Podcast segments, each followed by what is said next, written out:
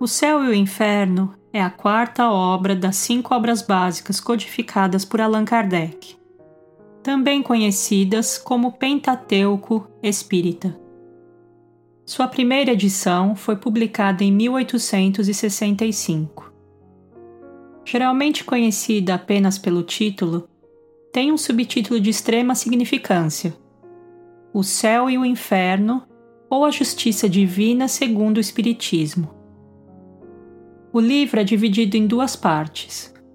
A meu ver, a primeira parte de O Céu e o Inferno trata do velho, e a segunda do novo. A primeira fala da velha compreensão da justiça divina, da doutrina das penas eternas trazidas por outras religiões até então, enquanto a segunda fala da nova compreensão, da nova doutrina das penas futuras trazidas pelo Espiritismo. Kardec explica da seguinte maneira no prefácio da primeira edição. A primeira parte desta obra, intitulada Doutrina, contém o exame comparado das diversas doutrinas sobre o céu e o inferno, os anjos e os demônios, as penas e as recompensas futuras. O dogma das penas eternas é aqui encarado de uma maneira especial e refutado por argumentos tirados das próprias leis da natureza, e que lhe demonstram não só o lado ilógico, já assinalado cem vezes, mas a impossibilidade material. Com as penas eternas, desaparecem naturalmente as consequências que se acreditara poder tirar daí. A segunda parte encerra inúmeros exemplos apoiando a teoria, ou melhor, que serviram para estabelecer a teoria. Eles devem sua autoridade à diversidade de tempos e lugares em que foram obtidos, pois se emanassem de uma única fonte, poder-se-ia vê-los como produto de uma mesma influência. Eles devem, além disso, a sua concordância com o que se obtém todos os dias em toda a parte, onde há dedicação às manifestações espíritas de um ponto de vista sério e filosófico. Esses exemplos poderiam ter sido multiplicados ao infinito, pois não há centro espírita que não possa fornecer notável contingente deles. Para evitar repetições fastidiosas, precisamos fazer uma escolha entre os mais instrutivos. Cada um desses exemplos é um estudo em que todas as palavras têm seu alcance para todo aquele que as meditar com atenção, pois de cada ponto jorra uma luz sobre a situação da alma após a morte e sobre a passagem, até agora tão obscura e tão temida, da vida corpórea à vida espiritual. É o guia do viajante antes de entrar num país novo a vida de além-túmulo desenrola-se aí sob todos os seus aspectos, como um vasto panorama. Cada qual extrairá daí novos motivos de esperança e de consolo, e novos apoios para reforçar sua fé no futuro e na justiça de Deus.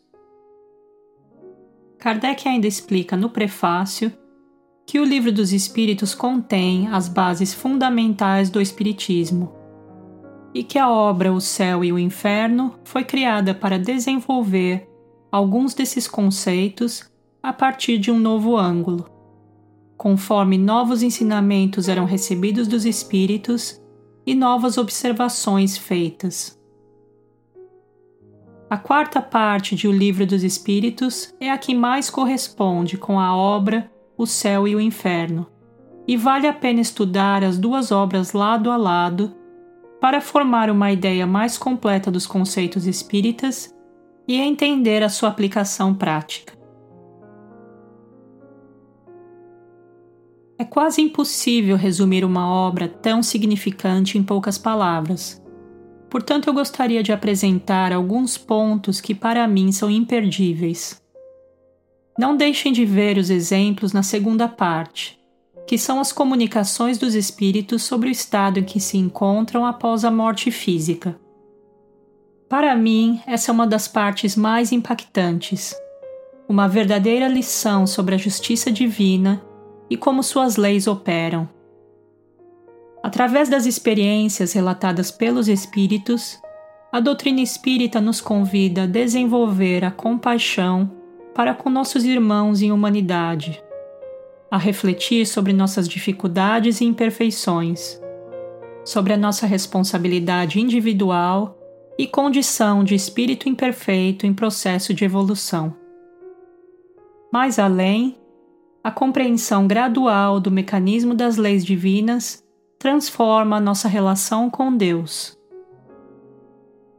Recomendo que consulte também, no capítulo 6 da primeira parte, o item intitulado Argumentos a favor das penas eternas, onde Kardec refuta cada argumento através do raciocínio lógico, que aliás é a sua marca registrada, levando Camille Flammarion a apelidá-lo de o bom senso encarnado. Veja em seguida o capítulo 7 inteiro, intitulado As Penas Futuras segundo o Espiritismo, principalmente o item Código Penal da Vida Futura, onde ele faz deduções através das observações dos fatos espíritas. Dentro desse item, ele explica o trio arrependimento, expiação e reparação que juntos são essenciais para apagar os traços de uma falta e suas consequências.